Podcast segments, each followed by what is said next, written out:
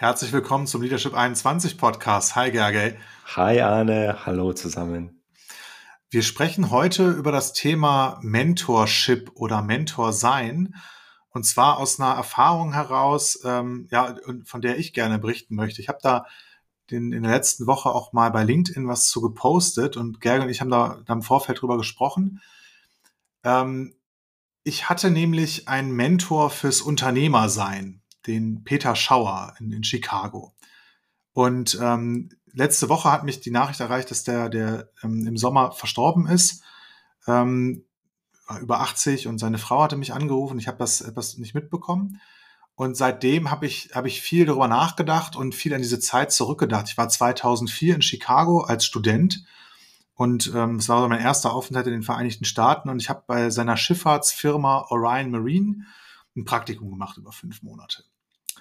Und was ich wahrgenommen habe, so wie ich das heute mit meinen Worten sagen würde, war, dass der immer mich, also der hat irgendwas wohl in mir gesehen, was er fördernswert fand.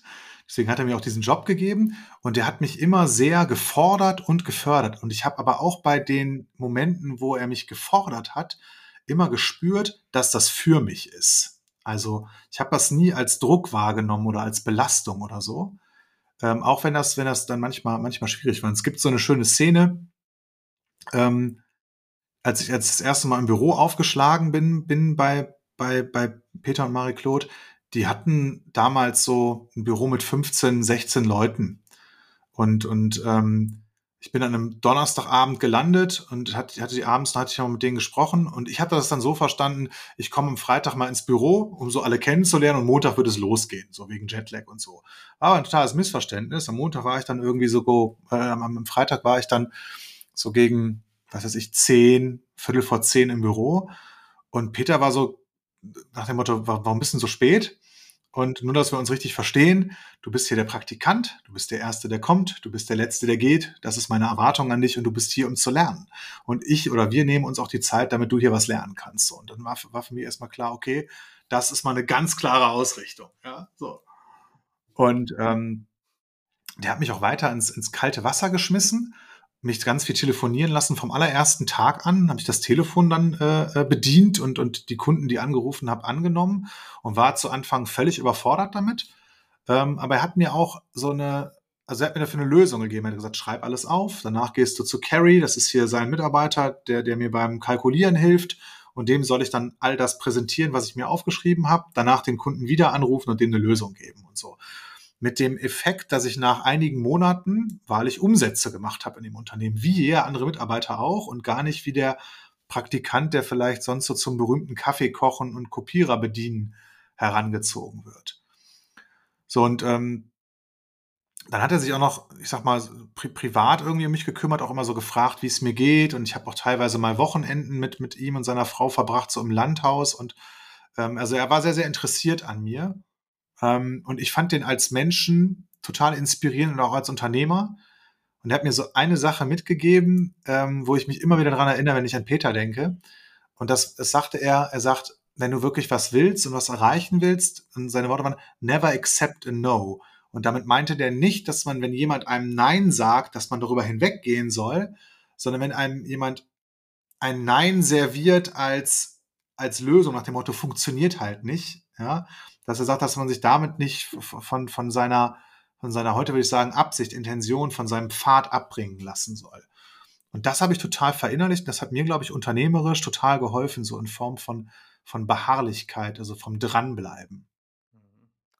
Anne, was war denn für dich ähm, damals der Unterschied zwischen dem, dass du sagst, er war ein cooler Mentor für dich, der auch in irgendeiner Form empowernd war, und ähm, ein, einige bezeichnen sowas auch als, als Ausbeutung. Also wo, wo ist denn da für dich der Unterschied zwischen, zwischen echt empowernd und fordernd und ausbeutend? Total spannende Frage. Ähm, ja, ich glaube, das ist dieser Punkt, den ich, ähm, ich habe hab halt gemerkt und gespürt, dass er, also dass er ein Potenzial in mir sieht und das mich irgendwie dabei unterstützen oder empowern möchte, das zu entfalten. was, was ich damals auch schon immer erzählt habe, dass ich gerne Unternehmer werden möchte. Ich hatte damals schon so erste unternehmerische Gehversuche. Ich war irgendwie Powerseller bei eBay und habe so ein bisschen selbstständig Geld verdient und habe mal hier und da eine Party veranstaltet. Aber ich hatte ja keine Firma und auch keine Geschäftsidee oder kein, kein Modell.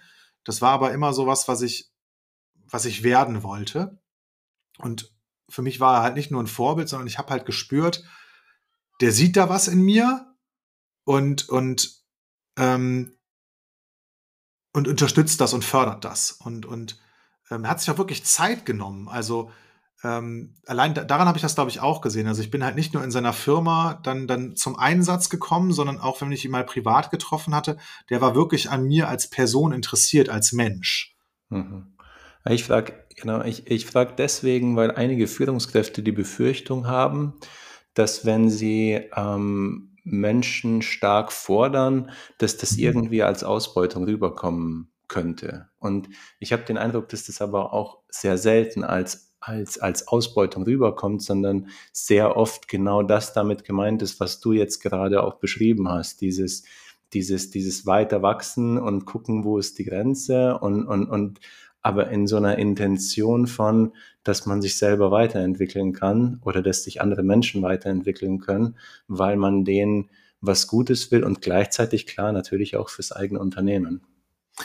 Ich habe das, ähm, der hat mir zum Beispiel auch so Zeitschriften, ähm, also so Schifffahrtszeitschriften immer in die Hand gedrückt und gesagt, das soll ich noch lesen. Oder dann hatte ich, dann äh, hat er mich irgendwann mal gefragt, sag mal, ähm, da ging es um irgendwas Geografisches, äh, Geografisches und dann hat einer mich gefragt, äh, ob ich keinen Hafen in Pakistan kenne oder irgendwie oder ähm, oder in in Eritrea oder so, Djibouti war das, glaube ich, kannte ich nicht. Ja? Und dann sagt er, wie Äthiopien, haben, haben die einen Hafen? Ich so, weiß ich nicht, müsste ich nachgucken. Er sagt so, du arbeitest hier in einer Schifffahrtsfirma, es gibt nur ein paar hundert Häfen auf der Welt, ich soll die gefälligst lernen. ja, und damals hatte so, so ein Laptop 2004, da war so ein Geografieprogramm drauf, so ein, also so ein bisschen wie, wie Wer wird Millionär aufgebaut, aber nur für Geografie, wo du halt so Hauptstädte eingeben konntest oder auch Hafenstädte. Und dann habe ich halt, habe ich damit halt Hafenstädte gelernt und hatte halt relativ schnell dann auch klar, sind das Landlocked Countries oder sind das irgendwie Hafenstädte? Und, und das war aber auch nicht einfach nur so, ähm, also auf mich wirkte das nicht wie, wie so eine Forderung nach dem Motto, lern das gefälligst, damit du hier arbeiten kannst, sondern ihm war wichtig, dass ich das Geschäft wirklich irgendwie ganzheitlich verstehe und auch die Basics verstehe, da, damit, damit ich da, da weiterkomme. Und er, er, hat mir auch gesagt, dass er möchte, dass ich halt äh, für seine Firma auch ähm, also Umsätze realisiere und letzten Endes was ähnliches oder das gleiche mache, was die anderen Mitarbeitenden dort machen und nicht eben einen Kaffeekochjob oder ähm, Leuten nur zuzuarbeiten. Und Jetzt aus, aus deiner Erfahrung, aus dem, was, was für dich da gut funktioniert hat, was würdest du Führungskräften empfehlen, die, die sich selber überlegen, einen Mentor zu suchen? Ja, eine Worauf Absicht. Also ich, für, für mich war Peter auch dann im Nachhinein Mentor für Unternehmertum. Ja, und auch für Unternehmer sein. Also der hat das mit Haut und Haaren gelebt. Seine Frau übrigens auch, Marie-Claude, ist auch Unternehmerin. Die haben auch zusammen diese Firma äh, gebaut und aufgebaut. Ähm, wobei er für mich auch so die, die, die inspirierende Person und so die, die, die, treibende, die treibende Kraft war. Und das war eben das, wo, wo, ähm, was ich von ihm lernen wollte. Also ich wollte halt lernen, ein erfolgreicher, ein guter Unternehmer zu sein. Und was ich auch wahrgenommen habe, ähm, seine Mitarbeitenden hatten sehr, sehr viel Wertschätzung für ihn. Also ähm, der, der war wahrscheinlich auch eine gute Führungskraft, also nicht nur für mich, sondern eben auch für die, für die Menschen in seiner Firma. Und das fand ich sehr inspirierend. Und vor allem war er, der war liebevoll und super klar. Also das würde ich, das würde ich, wenn Führungskräfte sagen, ich suche mir einen Mentor, dann wäre auf jeden Fall wichtig zu klären, wofür. Also für den Umgang mit Menschen oder fürs keine Ahnung, ein brillanter Ingenieur sein, brillante, brillanter ähm, Unternehmer oder, oder brillanter Geschäftsführer oder was auch immer zu sein. Ähm, also, dass man, dass man eine Idee hat, was man denn eigentlich lernen will von der Person.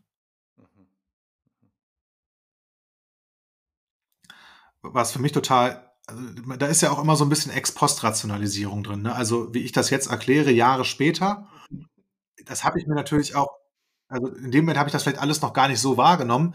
Nachdem ich mein Studium abgeschlossen hatte, hat er mir mal eine E-Mail geschrieben und mich gefragt, ob ich ähm, sein Unternehmen übernehmen möchte. Also der Satz war so, uh, do you want to take the helm of Orion? Also Helm in Form von Ruder. Er hat immer in so, in so Schifffahrtsanalogien gesprochen. Ne? Und ich, ich fand das total, es hat mich total geehrt, aber ich hatte nicht vor, ähm, in, in Chicago zu leben oder in, in die USA zu gehen ähm, für ähm, fürs Unternehmerwerden und habe dann ja auch hier irgendwie einen, einen, guten Weg beschritten, der, der für mich viel besser funktioniert hat und auch für meine Familie. Aber das hat mich, das hat mich natürlich nochmal darin bestätigt, was der wohl auch schon in der Zeit, wo ich in Chicago war, in mir gesehen hat. Also jemand, der potenziell in der Lage wäre, seine Schifffahrtsagentur, seine Firma mal, mal zu übernehmen. Ähm, was wohl von seinen Mitarbeitenden äh, niemand, niemand irgendwie beabsichtigt hat. Also sowas wie Management-Buyout zu machen. So Situationen gibt es ja auch, wenn du da Menschen hast, die sehr unternehmerisch denken. Und das, das was, was mich dann dazu bewogen hat, jetzt über die Geschichte auch hier nochmal zu sprechen mit dir oder mit, mit euch, die, die uns zuhören,